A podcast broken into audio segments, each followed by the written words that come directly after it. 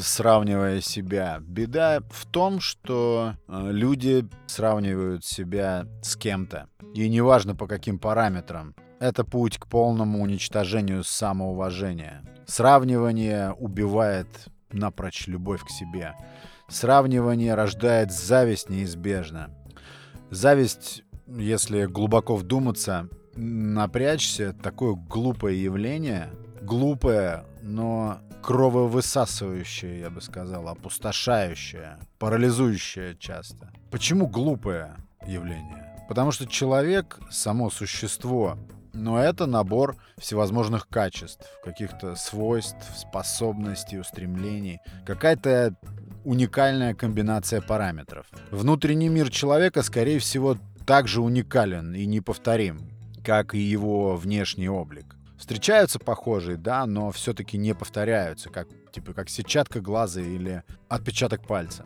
Как у машины есть характеристика скорость, надежность, вместительность, проходимость. Так и мы, только таких параметров может быть сотни или больше. Дальше добавим сюда весь наш опыт, который когда-либо влиял на нас. Окружение, какое мы когда-либо имели. Травмы, драмы, раны, цели, мечты, идеалы. Именно все, что в корне, в нашей глубине, то, что мы сами о себе только на каком-то сверхинтуитивном уровне знаем, то, что не выразить, наши глубинные какие-то чаяния. Все это делает каждого из нас уникальным. Но это, конечно, вопрос спорный, потому что иногда смотришь на людей, все как штампованные. Но это очень большой такой дискуссионный вопрос. Нет, наверное, все-таки уникальный. Согласны мы с этим или нет? Так вот, зависть, она связана как-то со сравниванием параметров. Мы выделяем, как правило, один какой-то параметр или несколько и сравниваем. И увидев, что сравнение для нас невыгодное, испытываем боль или как вот один из уважаемых и очень сильно повлиявших на меня авторов Тара Брах, автор книги «Радикальное принятие», впадаем в, тр в транс неполноценности. Она так и пишет там, что многие проживают всю жизнь в трансе неполноценности с убеждением, в кавычках, «со мной что-то не так».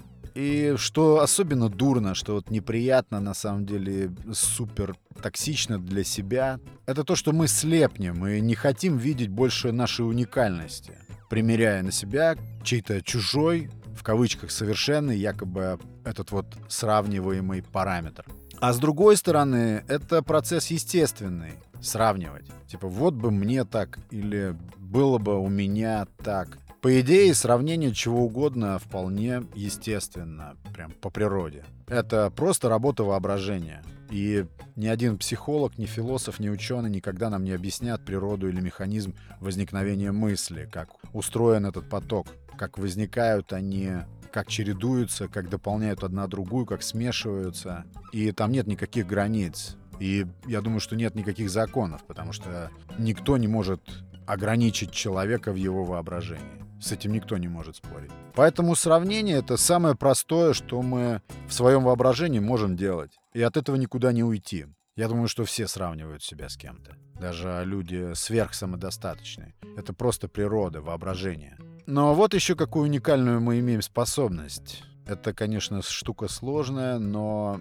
реализуемая. Мы имеем способность не просто подвергать сомнению истинность вновь возникших в нашем потоке мыслей или идей, но и отказаться от них, просто сделав выгодный выбор. То есть, как в магазине можем покрутить яблоко и положить обратно на прилавок, и не принимать это как истину. Также мы можем поступать и с результатами сравнения себя с кем-то. Это подвластно нам, это можно развивать. В этом очень сильно помогает здоровый спортивный эгоизм. Потому что эгоизм у нас принято, что эгоизм — это плохо. Это наше ядро. Это наш единственный... Ты можешь отсюда уйти, Я, ты что, не видишь, здесь записывается подкаст, телегу.